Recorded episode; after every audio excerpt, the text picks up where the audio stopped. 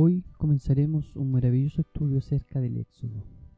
Este libro es un fiel reflejo de todo el plan de redención, a través de la liberación del pueblo ya formado de Israel de manos de un rey maligno, despiadado y cruel.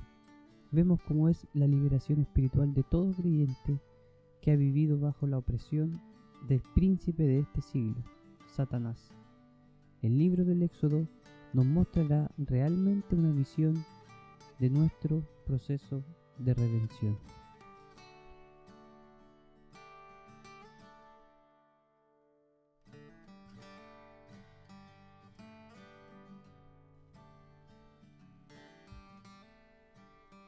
Lo primero que creo que debemos comprender es el contexto de todo el libro, desde dónde se desarrolla, cómo se va desarrollando los lugares físicos donde se encontraba el pueblo de Israel. Desde el capítulo 1 hasta el capítulo 13, este relato se centra en Egipto, eh, cuya fundación probablemente poco después del diluvio por Misraim, hijo de Cam. Tenía una extensión este país o esta nación de 3 a 48 kilómetros de, de ancho a lo largo del río Nilo. El río Nilo era la fuente principal de desarrollo de este país. Era muy prosperada y rica en el tiempo de Israel o en el tiempo del Éxodo, con una población aproximada de 1,5 a 2 millones de personas. Eran personas eh, politeístas, tenían muchos dioses, como vemos después, más adelante en la historia del Éxodo, como Moisés ataca a cada una de estas deidades con las plagas que el Señor envía. Eran un pueblo muy agrícola, vivía de la agricultura y también eran muy eh, prosperados en cuanto a sus clases sociales, habían clases sociales muy marcadas, el faraón estaba por supuesto en la línea más alta de las clases sociales. El libro del Éxodo lleva su nombre de la traducción conocida como la Septuaginta o versión de los 70, pero su nombre original es Shemot, Shemot, que significa nombres en hebreo porque el libro comienza con una frase que, dice, estos son los nombres de los hijos de Israel. Por eso, por eso es que el libro se llama Shemot en el original, que significa nombres. Escrito obviamente por Moisés, no hay duda de eso. Jesús se refiere al libro del Éxodo como el libro de Moisés. Eh, su fecha, hay dos o tres fechas probables para la escritura de este libro, para la data de este libro, una es entre 1447 a.C. y, y 1406 a.C. Esta es la más probable y es la que vamos a tomar nosotros como referencia. Según esta eh, fecha, el faraón de la opresión inicial, la que vemos los primeros, en el primer capítulo, sería eh, Amosis. Amosis primero, Amosis primero. Y el segundo faraón, el faraón del Éxodo, que se ven ya después de, los de los otros capítulos, cuando ya Moisés vuelve al pueblo de Israel, después de 40 años en el desierto, sería Tutmosis III. Estos dos faraones son los que aparecen en el relato del Éxodo. Por supuesto, eh, dentro de la Biblia el Éxodo es una un libro muy especial que salpica todo el Antiguo y el Nuevo Testamento con las historias que en él se ven, con las leyes que Moisés promulga, con los mandatos, con los diez mandamientos que están en el Éxodo y muchas otras cosas más que aparecen en este libro y que se van viendo a través de lo largo de toda la historia de la redención como digo, este es un ejemplo muy claro de cómo Dios nos redime a nosotros como sus hijos de la opresión de Satanás. El Éxodo también, o perdón, eh, este relato se basa también más adelante en el, el monte Sinaí, donde Dios entrega la ley al Señor. El monte Sinaí estaba, o hay dos lugares, mejor dicho, señalados como posibles ubicaciones del monte Sinaí. Una es el Jebel Musa en la península sinaítica y la otra opción es en Gedel Serval, cerca de oasis de Wadi Feirán. Esas son las dos posibles opciones a donde se pueda haber o se puede encontrar el monte Sinaí donde Dios entrega la ley a Moisés y al pueblo de Israel. Y también se desarrolla eh, donde se encontraba el pueblo de Israel en el tiempo del éxodo o en el tiempo de la opresión inicial en la tierra de Gosén. Esta tierra era adecuada para rebaños y se podía criar ovejas y se podía también plantar algunos tipos de alimentos. Y la tierra de Gosén estaba distante a pocos kilómetros de, de Egipto. Era parte de Egipto, pero por decirlo de alguna manera era como una ciudad un poco más rural del centro de Egipto, en donde se encontraban los hebreos cuando vemos la llegada del pueblo de Israel en esas 70 personas o 70 y tantas personas que llegaron junto con Jacob, nos damos cuenta cuando el faraón les dice que ese era un lugar apto para poder criar animales porque los, los egipcios tenían por mala costumbre criar animales, encontraban que era una labor no adecuada para ellos, era sucia, ellos como les digo estaban acostumbrados a la agricultura y de eso vivían, por lo tanto encontraban de un nivel más bajo a las personas y a las naciones que criaban animales, o que criaban ovejas o cualquier tipo de animales. Por eso apartaron al pueblo de Israel hasta ese lugar a la tierra de Gosén. Y más adelante, a medida que el relato del éxodo se va haciendo más extenso, vemos cómo los israelitas se quejaban con, con, con Moisés en el desierto y hacían reminencia, recordaban la tierra de Gosén, donde ellos podían plantar algunos vegetales, donde tenían este lugar para los animales, y en el desierto no lo tenían. Entonces se engañaron y se engañaban pensando que en la tierra de Gosén iban a estar mejor, a pesar de que ahí estaban oprimidos, a pesar de que en ese lugar estaban siendo azotados, maltratados. De todas maneras ellos anhelaban ese lugar, a diferencia de Egipto, ese lugar era su hogar, ellos lo veían así, pero como entendemos la palabra del Señor y, la Biblia nos enseña lo que les pasó a esa generación que, tanto reclamó y que tanto problema le dio a Moisés. Dentro de este libro encontramos personajes principales que van a estar a lo largo de todo el libro o de la mayoría del libro. El primero, por supuesto, es Moisés, que se ve eh, es el personaje principal y yo diría uno de los personajes principales de toda la Biblia. Después de Jesús, obviamente, que no tiene comparación con nadie, Moisés tiene que ser, si no el primero está dentro de los tres personajes principales de todo el Antiguo y por supuesto de todo el Nuevo Testamento. Por la relevancia que tuvo Moisés eh, en la Biblia, nos damos cuenta simplemente con ver las veces que fue mencionado. En el Antiguo Testamento Moisés fue mencionado más de 500 veces. Ya, y, más de 80 veces citado el Nuevo Testamento. Entonces era muy, muy y es muy importante y relevante hasta el día de hoy para la cultura eh, hebrea. Su nombre es Moshe, que significa sacado de las aguas, hijo de Amram y Jocabed. Amram era sobrino de Jocabed, tenía dos hermanos mayores, uno era Aarón y la otra María, no se sabe si tiene más o menos hermanos, pero los que esos son, esos son los que se conocen.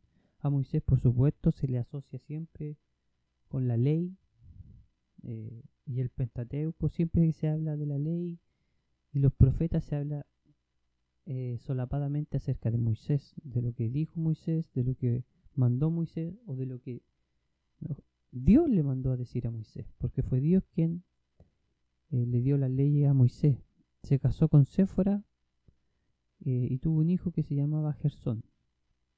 Séfora no era eh, hebrea, pero también está el relato de cómo Moisés encontró esta, esta pareja.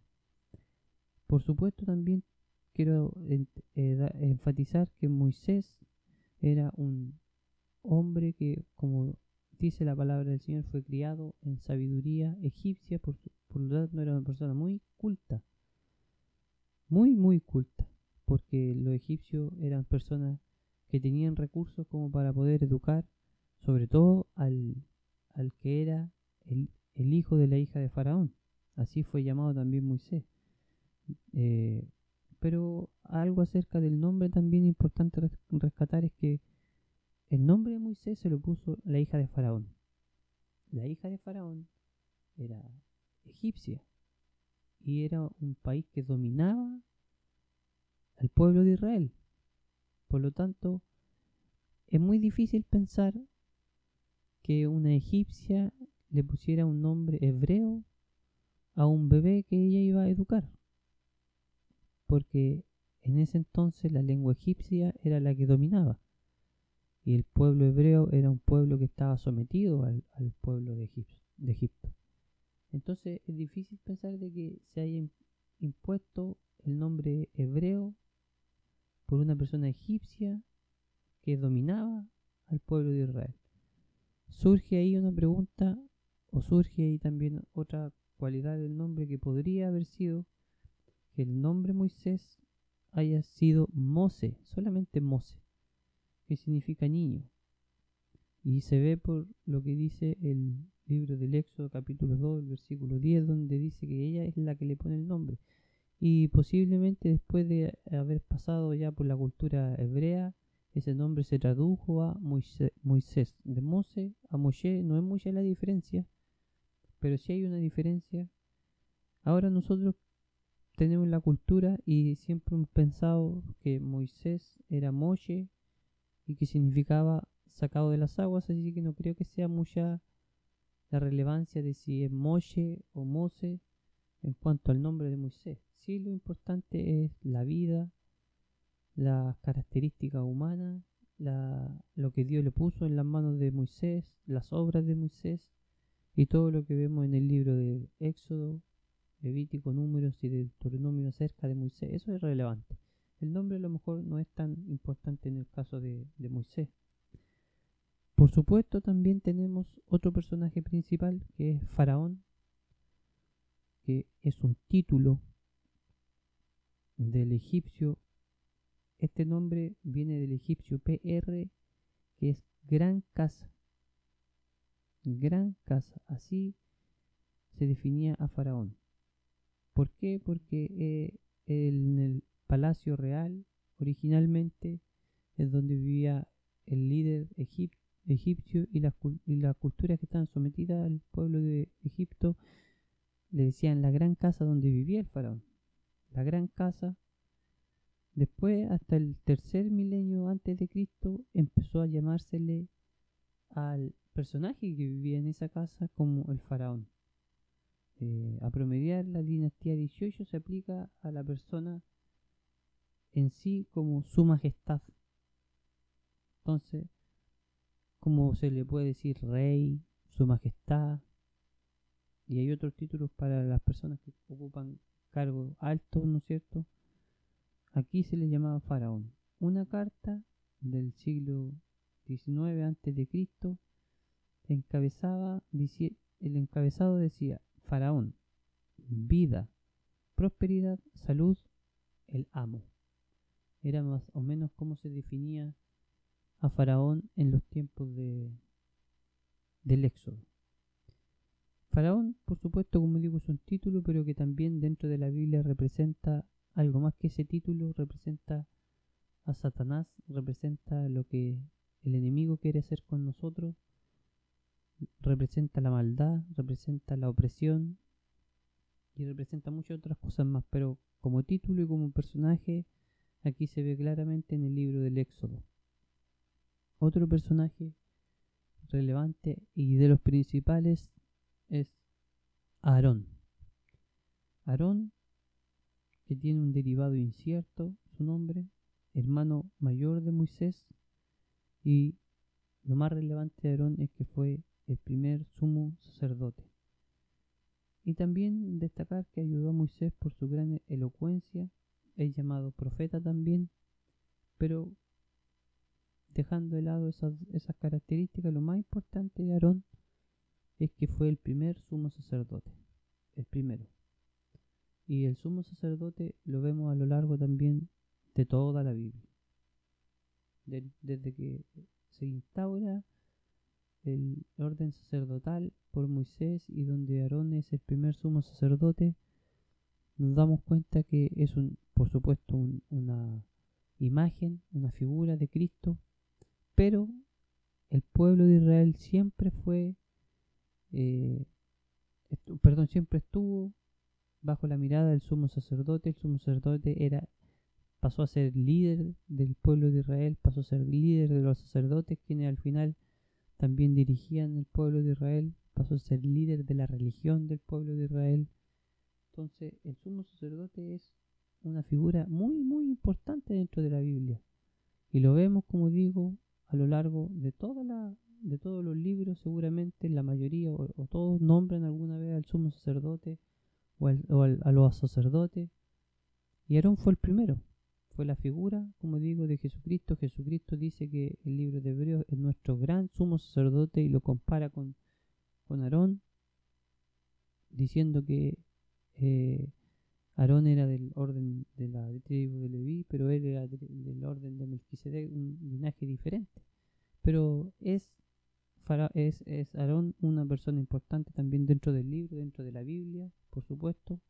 Es un personaje también principal del libro del Éxodo. Y también otro personaje principal del libro del Éxodo es Josué, quien era el ayudante, mano derecha de Moisés. Josué que significa salvación. Hijo de Nun, antes llamado Oseas. Él se llama Oseas, pero Moisés le cambia el nombre y le pone Josué. Era de la tribu de Efraín es muy importante destacar las tribus y vamos a empezar este estudio con la ayuda de Dios ir viendo las tribus de Israel porque según las tribus era una personalidad que tenían, era una forma de dirigirse, las tribus tenían cualidades diferentes y el pueblo de Israel entero sale de estas doce tribus. Jesús venía de la tribu de Judá, se hace la diferencia entre la tribu de Judá y el resto de las tribus. Los sacerdotes venían de la tribu de Leví. Entonces es importante ir viendo lo que significan, de dónde vienen cada personaje de cada tribu. Como digo, Josué era de la tribu de Efraín, asociada siempre al liderazgo hasta Samuel. Hasta Samuel, Efraín era parte o era se comparaba con el liderazgo de Israel como digo, hasta el libro de, de Samuel o hasta la vida de Samuel, Josué o la tribu de Efraín era asociada al liderazgo. Josué también, como digo, era ayudante de Moisés, pasó más adelante, si seguimos leyendo la Biblia, después del Éxodo y de los primeros libros del Pentateuco, a ser el líder de Israel, quien logró que Israel conquistara la tierra prometida es también un personaje importante dentro de este libro. Josué toma el liderazgo de este pueblo más adelante. Es de los espías que va también a ver las tierras prometidas y trae buena o trae esperanza al pueblo de Israel. Es un personaje importante. Y quizás en segundo orden, o no tan importante, o no tan relevante, o no tan visto, porque no sé si haya tanta importancia diferencia entre estos personajes, pero también encontramos el nombre y aparece el nombre de Caleb, otro ayudante de Moisés, se lo otorga a Hebrón a Caleb y era hijo de Jefone. Y otro personaje no tan relevante como los primeros cuatro, pero también aparece en destacadas ocasiones, era María, la madre, perdón, la hermana de Moisés eh, y Aarón, del nombre hebreo Miriam. También se le llama profetisa porque cuando cruzan el, el, mar, ella toma la, la, un pandero y guía a las mujeres a alabar al Señor y, y hay un canto ahí de, de profecía, se le llama a lo largo de la Biblia como profetisa. Se dice, o hay una tradición que dice que podría haber sido esposa de Caleb, madre de Ur. Eso no es algo que lo diga la Biblia o, que esté claro, pero siempre es bueno destacar algunas cosas que la, la, la, la creencia dicen. ¿Cómo se desarrolla el libro? A lo largo de las páginas vemos que primero empieza el cautiverio y posliberación del capítulo 1 al capítulo 15. El cautiverio es algo muy importante para el pueblo de Israel hasta el día de hoy. Lo que ellos vivieron en cautividad, lo que ellos sufrieron, lo que les costó salir, siempre lo recuerdan. Hay una fiesta que eh, ellos celebran para recordar que anduvieron por el desierto, para recordar que fueron oprimidos, para recordar el tiempo que ellos pasaron en cautiverio. La Pascua tiene mucho simbolismo acerca de lo que ellos vivieron en el cautiverio, de la esperanza que iban a tener. El cautiverio y la liberación por Dios, como digo, empieza el libro desde el capítulo 1 hasta el capítulo 15. Después tenemos otra sección que es la prueba en el desierto, del capítulo 15 al capítulo 18. Todo esto es muy interesante destacarlo porque son figuras de lo que viven o de lo que pasa en el proceso de redención del cristiano. El proceso de redención del ser humano se ve reflejado en el Éxodo. ¿Cómo es que nosotros somos oprimidos por Satanás y posteriormente liberados por nuestro Salvador Jesucristo? Eso es un ejemplo, el libro del Éxodo, y nosotros vemos la redención real del ser humano reflejada en el libro del Éxodo. Por eso cada paso que el pueblo de Israel da, cada situación que ellos viven, cada sección del libro, nos, nos enseña a nosotros y nos sirve a nosotros para mirarnos a nosotros mismos y ver cómo fue nuestro proceso de redención. Después, desde el capítulo 19 al capítulo 24, Dios le entrega el pacto a Israel o hace un pacto con Israel desde el capítulo 19 al versículo 24. El pacto del Antiguo Testamento también hay una teología, ¿no es cierto? Hay un estudio acerca de los pactos que se hacen dentro de la Biblia. Ya Dios había hecho un pacto con Abraham, ya Dios había hecho un pacto con Adán y Eva, ya Dios había hecho un pacto ahora con el pueblo de Israel, con una nación completa, y va a seguir haciendo pactos. Vemos dentro de la Biblia otros pactos, está el pacto con David, está el pacto con la iglesia, hay diferentes pactos dentro de las Sagradas Escrituras, pero que son todos símbolos del pacto eterno de redención del ser humano. Todos los pactos de la Biblia forman un solo pacto que es un pacto que está planeado desde la eternidad para que los cristianos y los seres humanos tengamos redención. Después vemos del capítulo 25 al capítulo 31 la revelación de Dios del tabernáculo. Cómo Dios muestra el tabernáculo, lo que es, lo que será. Y el tabernáculo también, quiero decirlo, es una figura hermosa de Jesucristo una figura maravillosa de lo que es Jesucristo, de su obra, de su personalidad, de lo que iba a hacer y lo que iba a representar. Cada parte del tabernáculo representaba y representa una parte de Jesucristo y lo vemos también en, en, el libro del Éxodo y lo vemos más adelante a lo largo de toda la Biblia también el tabernáculo forma una, una figura muy importante dentro de la, de la, de la Biblia. Después del capítulo 32 al 34 tenemos la rebelión de Israel y juicio de Dios con Israel, o con esa generación, mejor dicho, no con Israel, pero sí con esa generación que se rebeló no solo contra Moisés, sino contra Dios. Del capítulo 35 al 39 tenemos la preparación ya del tabernáculo, como digo, esta figura eh, que marca un hito importante dentro del pueblo de Israel. Está escrita aquí en el libro del Éxodo del capítulo 35 al capítulo 39. Y por último tenemos la última sección, que es el levantamiento del tabernáculo en el capítulo 40. Y nos muestra el libro del Éxodo hasta terminar una hermosa imagen de lo que es Dios. En este libro, el Éxodo, nosotros vemos muchas características importantes, sobre todo creo que hay que resaltar también los diez mandamientos que son leyes que nosotros tenemos para guiar nuestra vida social, nuestra vida económica, nuestra vida cultural, nuestra vida religiosa, nuestra vida moral.